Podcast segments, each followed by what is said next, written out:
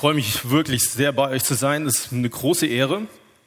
Vielen Dank dafür und äh, vielen Dank für die nette Begrüßung, Larissa. Richtig cool, danke. Und ähm, Gemeinde revolutionieren, Gemeinde und Kirche revolutionieren, das ist ein spannendes Thema. Ähm, ich, vielleicht hast du auch schon so ein paar Ideen im, im Kopf. Also ich fände es ja auch spannend, hinterher mal noch in den Austausch zu kommen, was du denkst. Was wäre irgendwie so ein Ansatz? Um wirklich mal was zu bewegen in Gemeinde. Und wie du es vielleicht auch anfangen würdest, wie du es begründen würdest, wie du es erklären würdest, damit andere begeistert sind von deiner Idee, wo du sagen würdest, das ist die Grundlage, ja, das brauchen wir irgendwie, um da gut, weiter gut drauf aufzubauen, weil wir irgendwie auch was bewegen und verändern wollen, was Gewicht und was Dauer hat an der Stelle. Und ich finde es total spannend, wie Jesus das Ganze angeht. Ich möchte euch heute Abend mit in einen Bibeltext nehmen. Der steht im Johannesevangelium, das wisst ihr. Und äh, ich habe bis vor ein paar Wochen noch ziemlich Schwierigkeiten gehabt, diese kurzen Verse, das sind nur fünf Verse, irgendwie zusammenzukriegen. Es dürfte eigentlich ja nicht so schwierig sein, denkt man, aber ich habe mich gefragt, was macht Jesus hier an der Stelle? Ich löse es jetzt noch nicht auf. Ich nehme euch mal mit hinein und fange mal ganz woanders an. Dieser junge Mann, den ihr hier auf dem Snowboard seht, also kann man ja kaum erkennen, ja, den habe ich die Woche bei Olympia gesehen. Im Urlaub hat man viel Zeit und ich mag Sport, also haben wir das geguckt und es war der Big Air Contest bei den Männern irgendwie so. Also Snowboarden ist jetzt nicht meine Welt, von daher kann ich nur erzählen, was ich gesehen habe. Ja. Und da ist ein junger Mann gestartet, Yiming Su heißt er. Muss ein Superstar sein. Äh, ich habe ihn da zum ersten Mal gesehen und kennengelernt oder also was heißt kennengelernt, aber von ihm gehört. Und er hat, äh, man hat dort drei Sprünge und er hat die ersten zwei waren schon so dermaßen gut, dass äh, er die anderen schon ordentlich distanziert hat. Aber von der Wertung war das so, dass die andere, also ich glaube, die beiden Besten werden gewertet von den drei Sprüngen. Irgendwie so lief das anscheinend. Das habe ich mir versucht, zumindest aus dem Ganzen zu erschließen.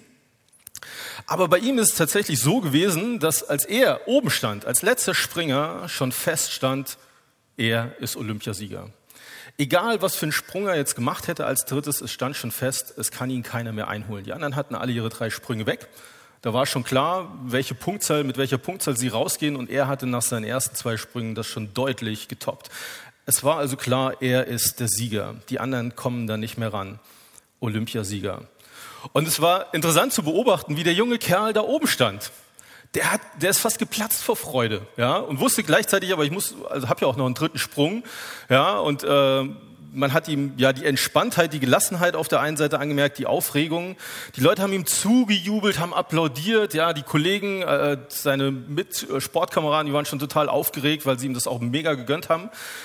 Und dann durfte er diesen letzten Sprung machen. Und da ist er wirklich ganz locker reingegangen. Ich weiß gar nicht genau, er hatte so ein, er hat vorher so Sprünge gemacht, so irgendwie, ich kriege das nicht so, also so 1800 Grad irgendwie so. Das sind, glaube ich, zehn halbe Drehungen, wenn ich mein Mathe mich nicht, also fünf komplette Drehungen, ja, mit irgendwelchem Anfassen sonst wo. An, beim letzten Sprung hat es einfach genossen, hat so ein 180, also so eine halbe Drehung gemacht, hat den ordentlich gestanden und ist aus, also ist fast weitergesprungen vor lauter Freude über seinen Olympiasieg.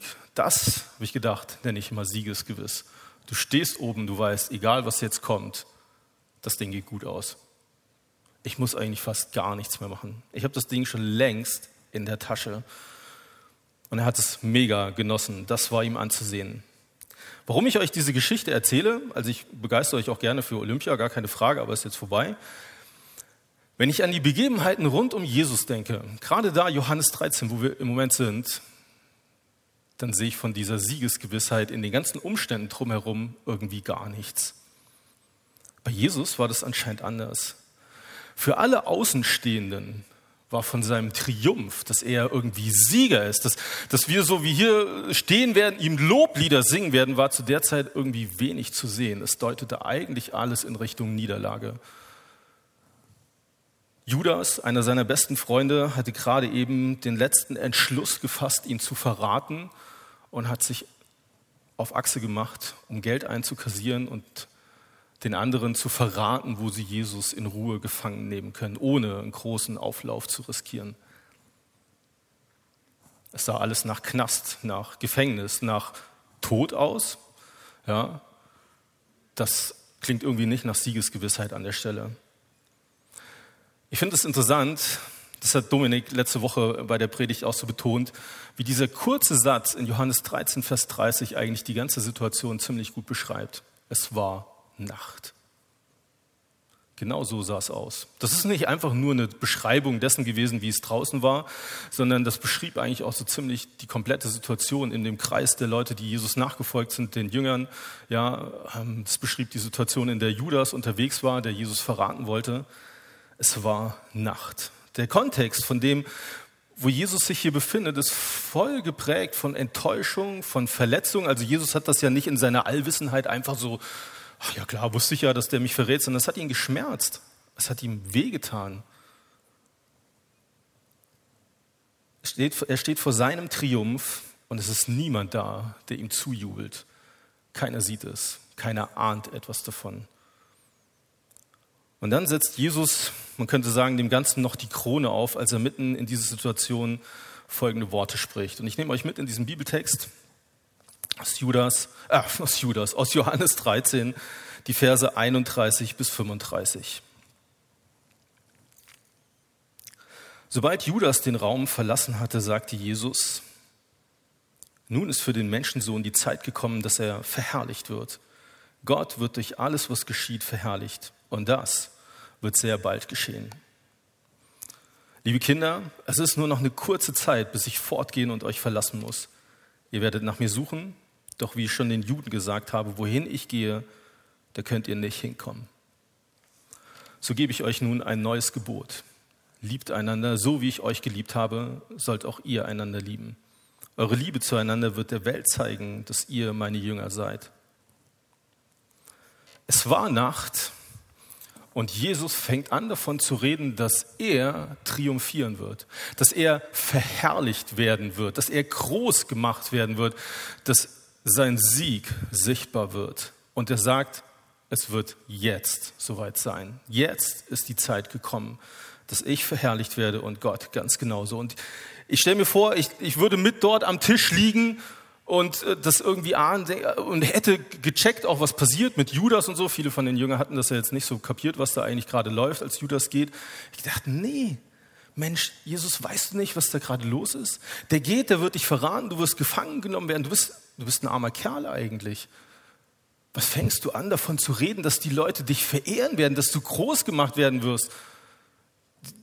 Du solltest dich aufmachen, dich verstecken irgendwie, irgendwie untertauchen oder keine Ahnung. Wir sollten heute mal nicht unserer Gewohnheit folgen und in den Garten gehen oder was für sich auch immer. Wie kommst du, darauf, kommst du jetzt darauf, davon zu reden, dass du verherrlicht werden wirst? Und dann, wir haben das gelesen, geht er dazu über, dieses, von diesem neuen Gebot zu reden, dass die Nachfolger von Jesus sich gegenseitig lieben sollen.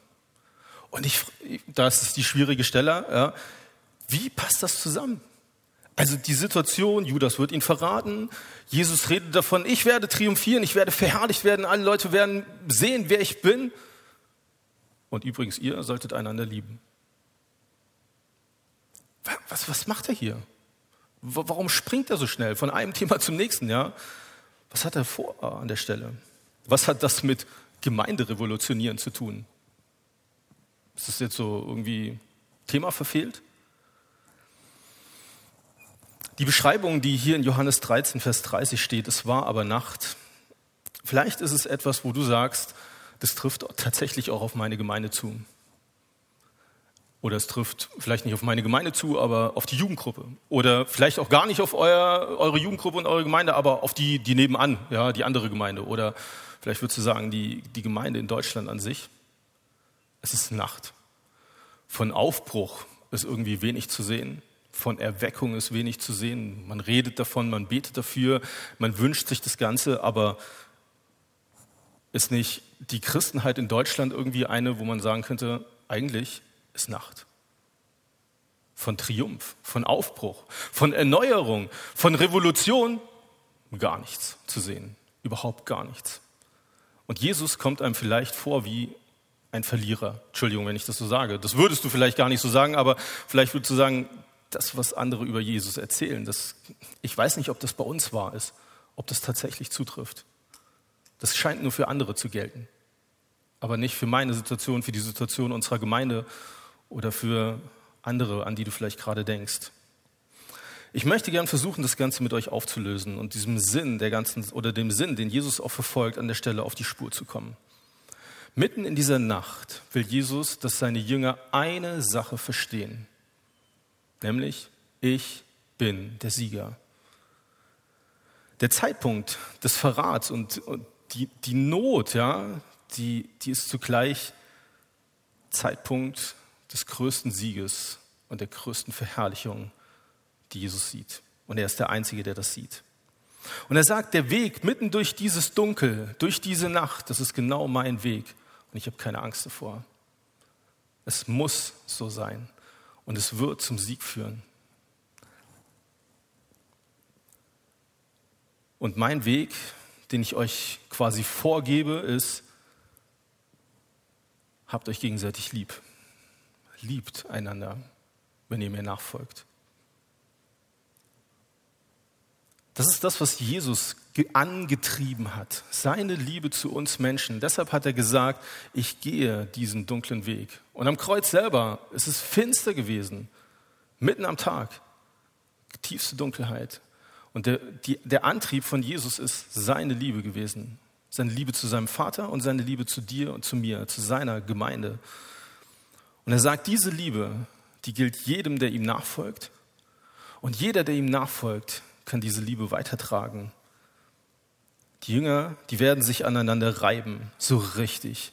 Das ist nicht neu gewesen. Die haben oft darüber diskutiert, wer der Größere ist, wer besser ist, wer schneller ist, wer weiter springen kann oder sonst irgendwas, ja. Wer besser predigen kann, wer schon mehr Dämonen ausgetrieben hat, wer mehr Heilung hatte oder wie auch immer. Das war für sie ständig ein Thema. Und er sagt, Jungs, so nicht. Ihr sollt einander lieb haben. Ihr sollt einander lieben. Und zwar so, wie ich euch geliebt habe. Nicht, wer hat jetzt Schuld oder was machen wir jetzt, sondern so, wie ich euch geliebt habe, sollt auch ihr einander lieben. In der dunkelsten Nacht will Jesus seinen Nachfolgern eine Sache zeigen, dass er gesiegt hat und dass seine Liebe sich dort zeigt, wo er am Kreuz triumphiert hat. Und dass diese Liebe in dir und durch dich nach außen dringen darf. Es ist das allererste Merkmal, wo er sagt, wenn Leute euch erkennen können daran, dass ihr zu mir gehört, liegt es nicht daran, dass du sagst, ich bin Christ, Petrus oder so, ich bin ein Jesus-Nachfolger, ja, Johannes oder so, sondern sie werden euch daran erkennen, wie ihr miteinander umgeht. Und zwar an der Liebe, wie ihr miteinander umgeht. Und diese Liebe, die schenke ich euch. Diese Liebe, die wird sichtbar am Kreuz, dort, wo ich triumphiere.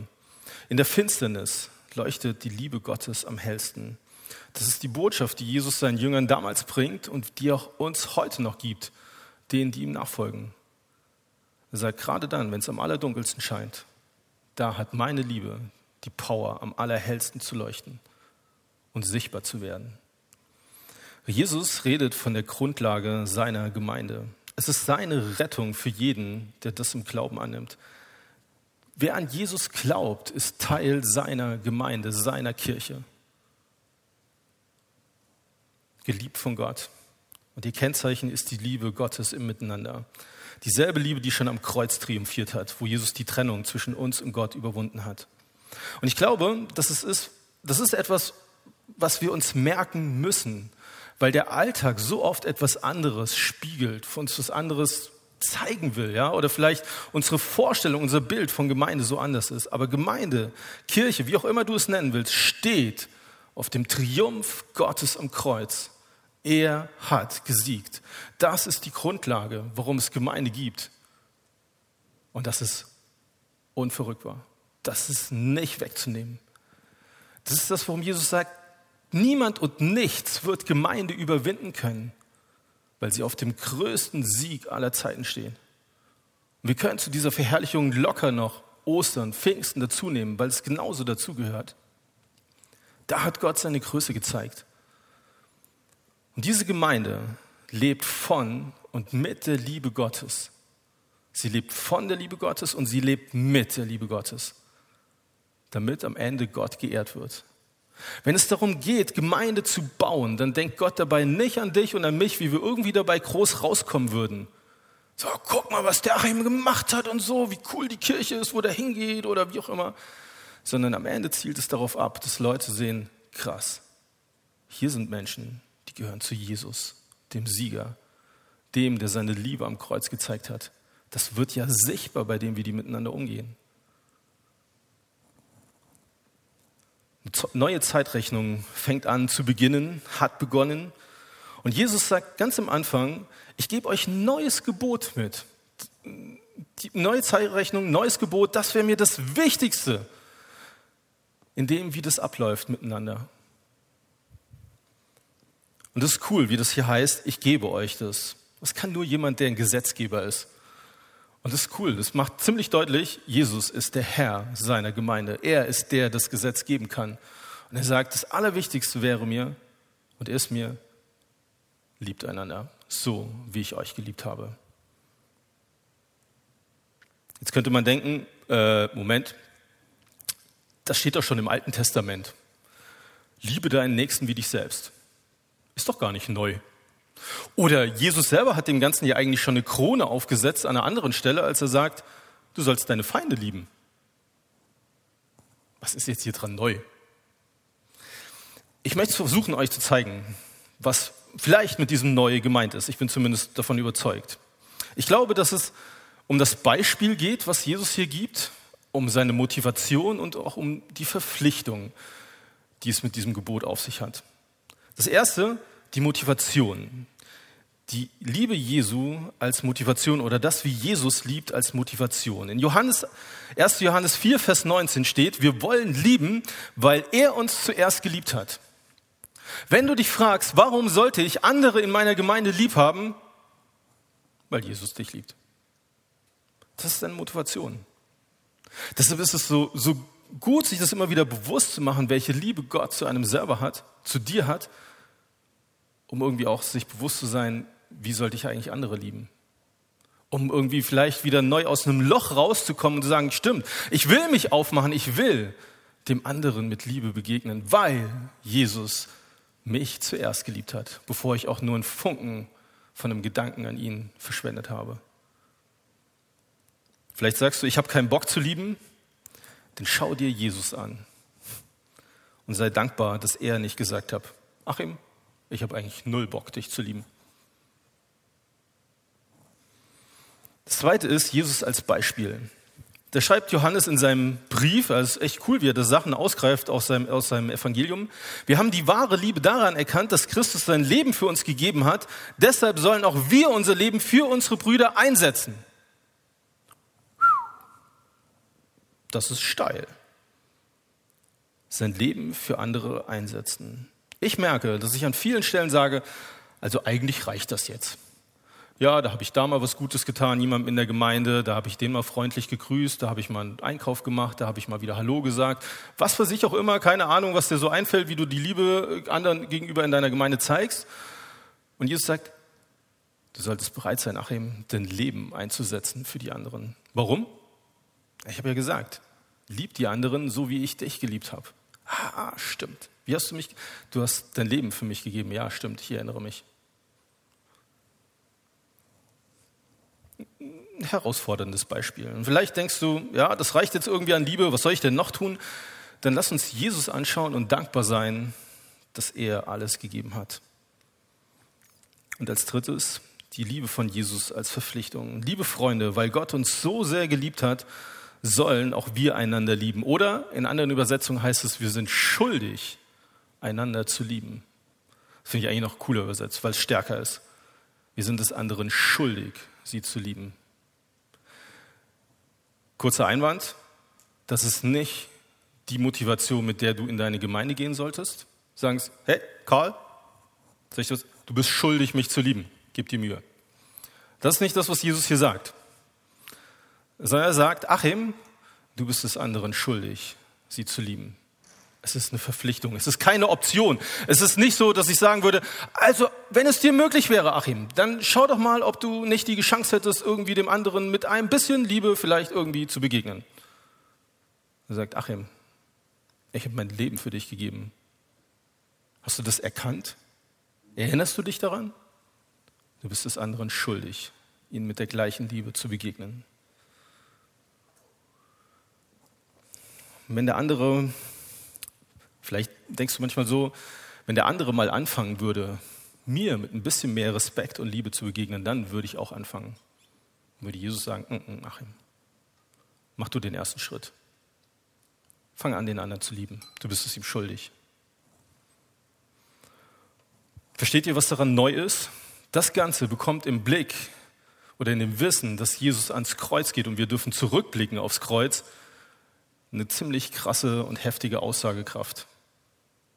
Sein Beispiel, seine Motivation, die er uns gibt und die Verpflichtung, die er uns mitgibt. Das fordert heraus. Und man merkt, Jesus geht auf das Ende zu seines Lebens und äh, wenn du dir die Mühe machen möchtest oder so im Johannesevangelium ein bisschen nachzuzählen, am Anfang in seinem Evangelium redet Johannes nicht so viel über Liebe. Ja, in den ersten zwölf Kapiteln redet er, glaube ich, zwölfmal über Liebe. Also es taucht nicht so häufig auf. In den letzten neun Kapiteln, also ab Kapitel 13, redet er 44 Mal davon, von der Liebe Gottes zu uns, von dem, wie wir andere lieben. Und das finde ich spannend, gerade da, wo es schwierig wird, wo es aufs Ende zugeht, wo es darin darauf zugeht, dass die Jünger herausgefordert werden, dass auch ihnen nach dem Leben getrachtet wird, dass sie nicht wissen, was ist jetzt eigentlich los, sagt er, Jungs, denkt an meine Liebe zu euch und begegnet einander mit Liebe. Das wäre so wichtig für euch. Gerade dann, wenn es dunkel wird. Gerade dann, wenn ihr gemeinsam überleben wollt.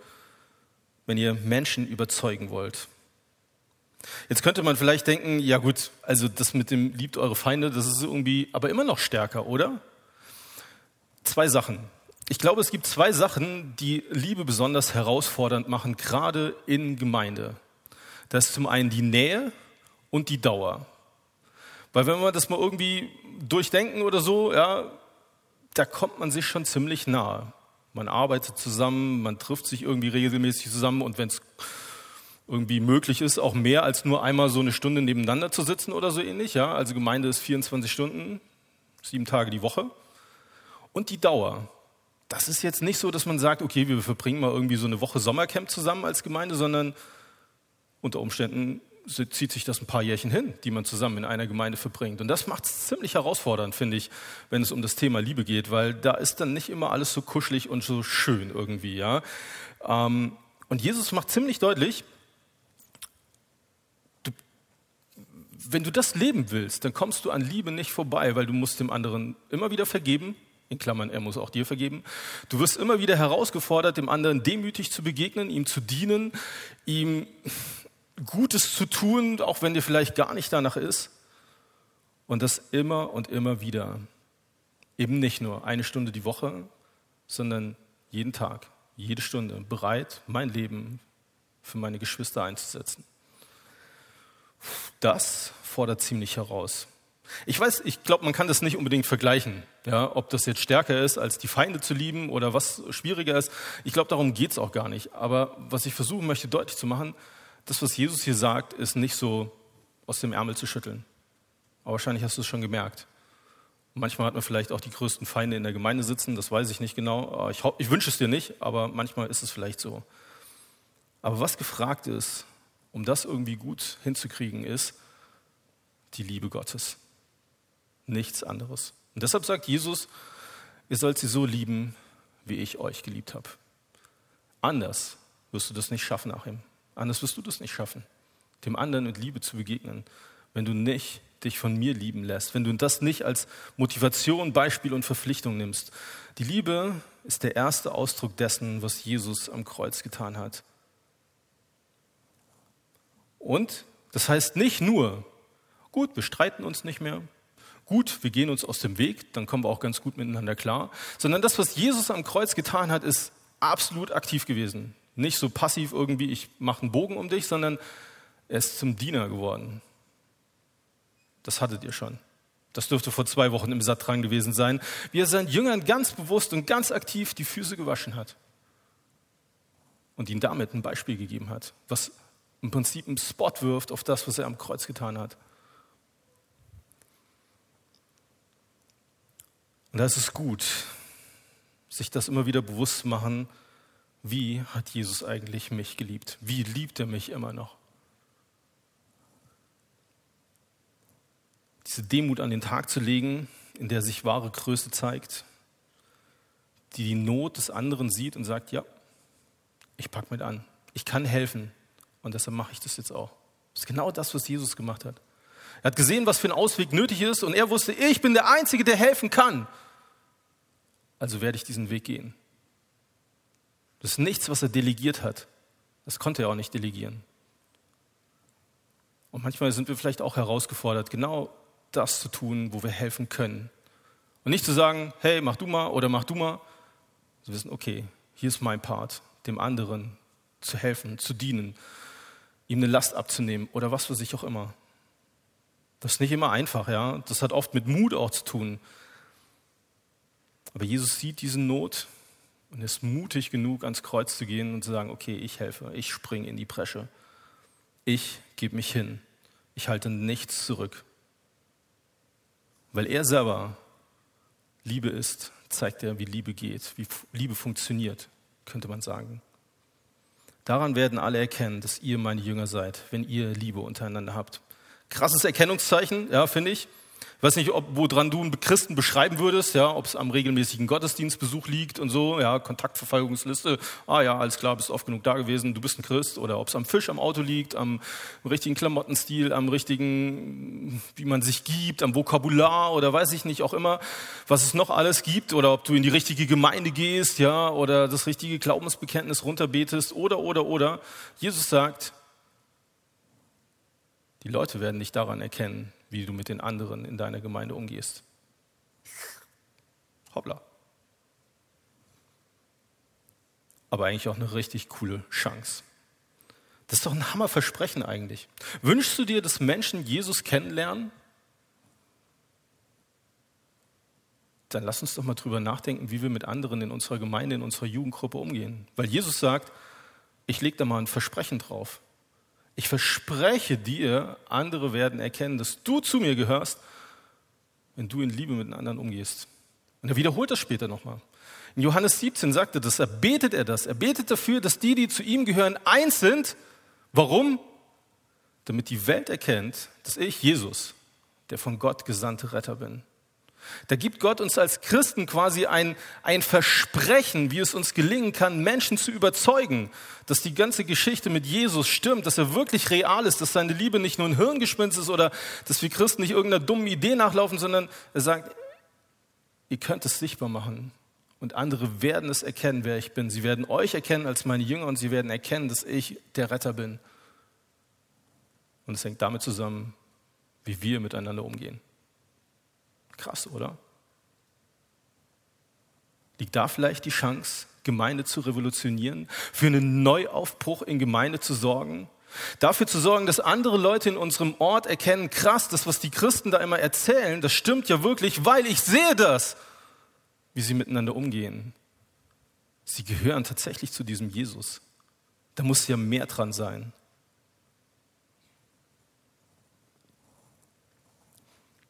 Die Liebe Gottes ist der allererste Ausdruck der Verherrlichung Jesu am Kreuz, am leeren Grab, seiner Himmelfahrt. Die Liebe, wie wir miteinander umgehen, ist Ausdruck dessen, was Jesus für uns getan hat. Hoppla. Gerhard Meyer, ein alter Bruder, Theologe, Pfarrer, schreibt, wie tief beugt uns das? Denn die Bruderliebe ist in der Regel der schlimmste Patient zurück in meine Gemeinde, in deine Gemeinde? Welchen Gesundheitsstatus würdest du dieser Liebe untereinander euch geben? Würdest du einstimmen in das, was Gerhard Meyer sagt? Würdest du sagen, ah nee, bei uns noch nicht so ganz ja, so schlimm? Kann, kann sich schon auch alleine bewegen, der Patient? Würdest du sagen, oh nee, hoffnungslos, liegt im Sterben, ist verstorben, keine Ahnung. Wie viel Zank und Streit sind da unter Christen zwischen Gemeinden, Konfessionen, Familien, Jugendgruppen, in Gemeinde, ja, musst du gar nicht manchmal bis an die anderen irgendwie denken. Und gleichzeitig, was für eine Chance liegt darin, wie wir miteinander umgehen. Dass jemand sagt, die leben tatsächlich das, was sie erzählen, was sie reden. Sie sind ja wie Jesus. Die Christen, nee, die Nichtchristen im zweiten Jahrhundert haben den Christen Folgendes Zeugnis ausgestellt. Seht, Wie haben sie einander so lieb? Das hat einer der Kirchenväter, Tertullian, festgehalten. Gesagt, so, so reden die Leute über die Christen. Ich gedacht, krass eigentlich. Was für eine Chance liegt darin, dieses Versprechen von Jesus ernst zu nehmen, seine Liebe anzunehmen und zu sagen, jawohl, so gehe ich mit anderen um. Weil dass das nicht in uns drinsteckt, ist klar. Es baut auf dem Triumph Jesu am Kreuz. Nein, Kirche ist kein selbstgenügsamer Kuschelclub irgendwie, auch nicht einfach ein Haufen schräger Typen oder so, die eine christliche Fassade irgendwie aufrechterhalten.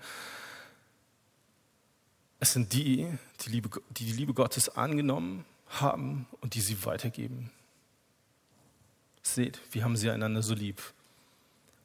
In der Finsternis am Kreuz hat Jesus den Grundstein für die Gemeinde gelegt. Und in dieser Finsternis leuchtet seine Liebe am hellsten, egal wie die Umstände sind. Egal wie, wie hoffnungslos dir vielleicht deine Gemeindesituation, deine Jugendgruppe gerade vorkommt, es hindert Jesus nicht daran, dort mit seiner Liebe anzusetzen und zu sagen, lass uns ganz neu meine Liebe dort hineintragen, durch dich, durch euch. Jede Hoffnung für Kirche ist berechtigt, weil in der Finsternis, in der dunkelsten Nacht hat sie begonnen. Und egal wie dunkel es heute in deiner Kirche ist, in deiner Gemeinde, Jesus hat Hoffnung. Weil er sagt, meine Liebe hat triumphiert mitten in der Finsternis. Ich bin der Sieger. In der Finsternis leuchtet die Liebe Gottes am hellsten. Ich hoffe und bete dafür, dass es eure Hoffnung ist. Dass euch das Motivation, Antrieb so sehr stimmt. Ich werde die Flinte nicht ins Korn werfen. Ich werde nicht einfach aufgeben. Ich habe Hoffnung, weil Jesus meine Hoffnung ist, weil er Hoffnung hat für uns. Das Evangelium ist genau die Hoffnung, die unsere Gemeinden brauchen. Und ich lade dich ein, neu dafür zu beten, dass Gott diesen Aufbruch schenkt bei dir, bei mir und in unseren Gemeinden. Dass dieser Patient der Bruderliebe neu belebt wird durch die Liebe Gottes und dass wir unseren Teil dazu beitragen dürfen. Wenn wir etwas bewegen wollen, revolutionieren wollen, total gerne. Aber es gibt keine andere Grundlage dafür als die Liebe Gottes, die er am Kreuz gezeigt hat.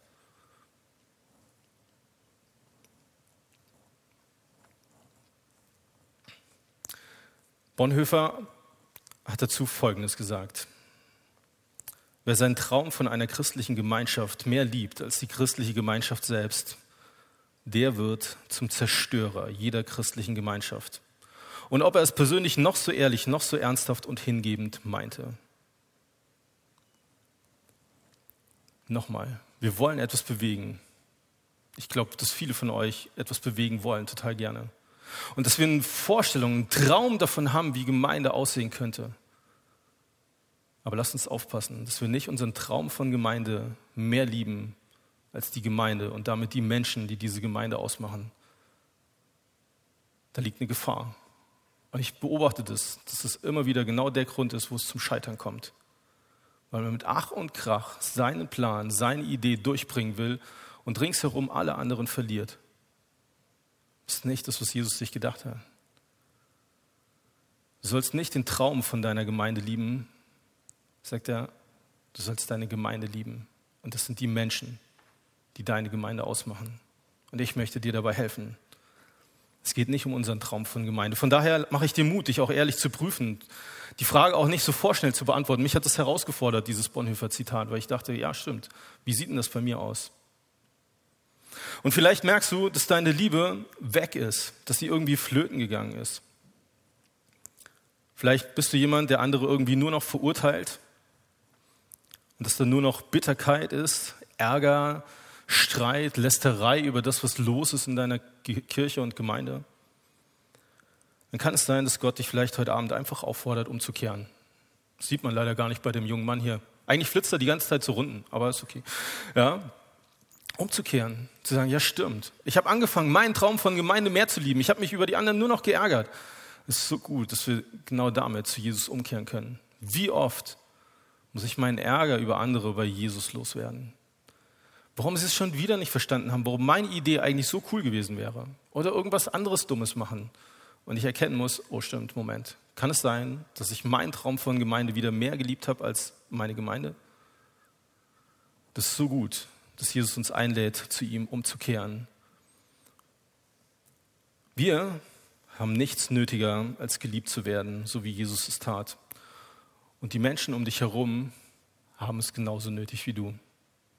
Wir haben nichts nötiger, als geliebt zu werden, so wie Jesus es tat. Und die Menschen, die um dich herum zu deiner Gemeinde gehören, die gehören auch dazu. Als Christen wissen wir, dass andere nicht vollkommen sind und dementsprechend sollten wir mit anderen auch umgehen. Im Wissen, dass sie nicht vollkommen sind. Was kannst du diese Woche tun, um anderen in Liebe zu begegnen? Wem kannst du diese Woche deine Liebe zeigen?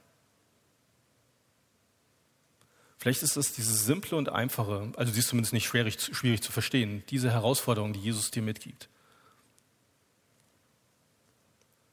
Hinzuschauen. Wo ist die Not? Wo muss ich mit anpacken? Wo muss ich helfen? Kreativ zu werden, sagen, okay, stimmt, krass, das und das ist die Not, da, da könnte ich doch das und das machen. Die Möglichkeiten habe ich doch dazu. Also helfe ich. Und mutig zu sein. Es werden vielleicht gar nicht alle klatschen, wenn du vielleicht in deiner Jugendgruppe die Idee ausbringst und sagst, hey, wir sollten mal das und das für unsere Gemeinde tun. Und dann sagen, hey, spinnst du, bist du bescheuert oder so, was willst du eigentlich? Die sollen erstmal das machen, ja, und weißt du, was die das letzte Mal über uns Jugendliche erzählt haben? Oder keine Ahnung, ja? Ich glaube, es gehört viel Mut dazu, Gemeinde zu revolutionieren durch die Liebe Gottes. Aber Jesus hatte diesen Mut auch, als er ans Kreuz gegangen ist. Und ich wünsche ihn dir auch, diesen Mut, dass du dich von Jesus anstecken lässt. Vielleicht kannst du mal überlegen, wie du deinem Gemeindeleiter oder einem deiner Gemeindeleiter diese Woche begegnen kannst, wie du ihm Mut machen kannst. Überleg mal, wer dir einfällt. Vielleicht denkst du sogar an den, der dir am allerunsympathischsten ist aus dieser Gruppe. Ja? Sagst, eigentlich komme ich mit dem schwierig zurecht. Überleg mal, wie du ihm diese Woche Mut machen könntest, was du ihm Gutes tun könntest. Wenn dir nichts einfällt, fragst du deinen Sitznachbarn oder überleg gemeinsam. Kannst du vielleicht dem der in der Jugend irgendwie immer nervt, ja, und die ganze Zeit irgendwie stört und irgendwie komisch ist und schräg ist, wie kannst du ihm diese Woche mit der Liebe Gottes begegnen und ihm damit zeigen, wie sehr Gott ihn liebt? Fällt dir da was ein? Wie könntest du konkret werden und kreativ werden an der Stelle? Vielleicht denkst du auch an eine bittere alte Frau in deiner Gemeinde, wie könntest du ihr diese Woche zeigen, wie sehr du dich über sie freust? Sagen, hey, Tante, wie auch immer, ich freue mich so sehr, dass es dich gibt. Jedes Mal, wenn ich dich sehe, freue ich mich. Du musst nicht heucheln, ja, du könntest auch gleichzeitig bitte dafür anfangen zu beten, dass Gott schenkt, dass du dich wirklich freust. Aber das einfach auch mal zum Ausdruck zu bringen. Und vielleicht wirst du der einen oder anderen Person damit ein Lächeln ins Gesicht zaubern und ein Stück ihrer Bitterkeit geht flöten. Weil sie denkt, krass, da ist ja dieser coole Teenie und der begrüßt mich so. Der sagt mir, dass er sich freut darüber, dass, ach, krass. Ja, krass wird sie vielleicht nicht sagen, ja, sagen, oh, schön. Ja. Eine Jugendgruppe bei uns aus der Gegend hat das angefangen zu machen in ihrer Gemeinde. Und einer der Ältesten aus der Gemeinde, ein guter Freund, sagte, Achim, weißt du was? In unserer Gemeinde, um es mal im Bild zu sagen, dieser Patient, von dem ich geredet habe, der lag im Sterben. Der Umgang, wie wir in der Gemeinde miteinander umgegangen sind, war unter aller Kanone.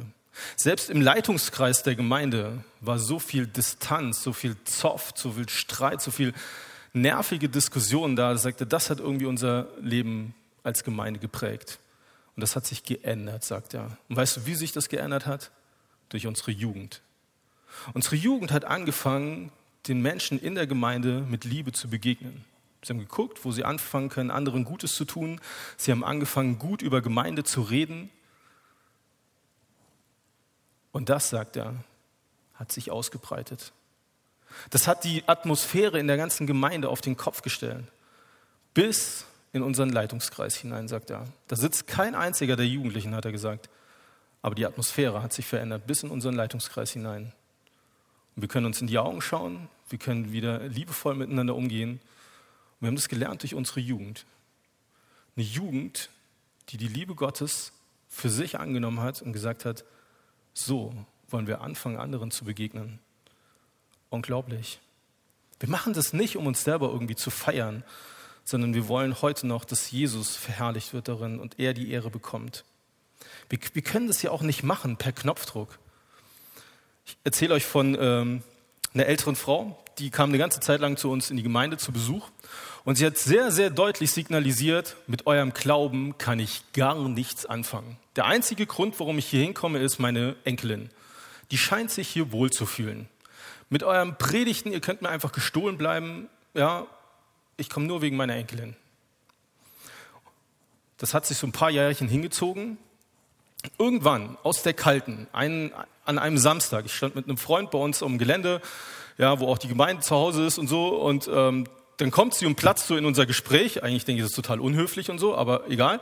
Sie platzt in unser Gespräch, sagt, Achim, übrigens, da hat sie, da hat sie das erste Mal mir erlaubt, sie mit Vornamen anzusprechen, hat sie sich damit Vornamen vorgestellt, fand ich auch schon cool. Sagte, ich habe einen Anfang mit Gott gemacht. Hä, krass. Und dann hat sie dort uns beiden die Geschichte erzählt, wie sie zum Glauben gekommen ist. Und ich fand es interessant, im Rückblick dann zu, zu merken, dass das, wie Christen miteinander umgegangen sind und sie einfach mit reingenommen haben, auch wenn das manchmal ganz schön schwer war, sie einfach mit reingenommen haben, so wesentlich für sie war, dass sie gesagt hat, krass, das ist ja echt, was die dort reden. Und das hat keiner, keiner von uns hat es darauf angelegt. Wie oft haben wir überlegt, macht es noch Sinn, sie abzuholen? Wie oft habe ich gesagt, nee, es macht keinen Sinn, sie noch abzuholen, sie extra einzunehmen. Sie hat ja sowieso sich klar positioniert. Aber es gab Leute in unserer Gemeinde, und das fand ich echt cool, die gesagt, doch. Und ich werde sie zum nächsten Gottesdienst wieder abholen. Und zum nächsten wieder. Und wenn es mich Zeit kostet und Kraft kostet, das irgendwie in die Wege zu leiten. Und ich bin den Leuten so dankbar. Wir, wir, wir können das nicht auf Knopfdruck irgendwie machen. Das war irgendwie gar nicht so die Absicht. Aber rückblickend hat sie das selber gesagt, das war so wesentlich für ihre Entscheidung für Jesus.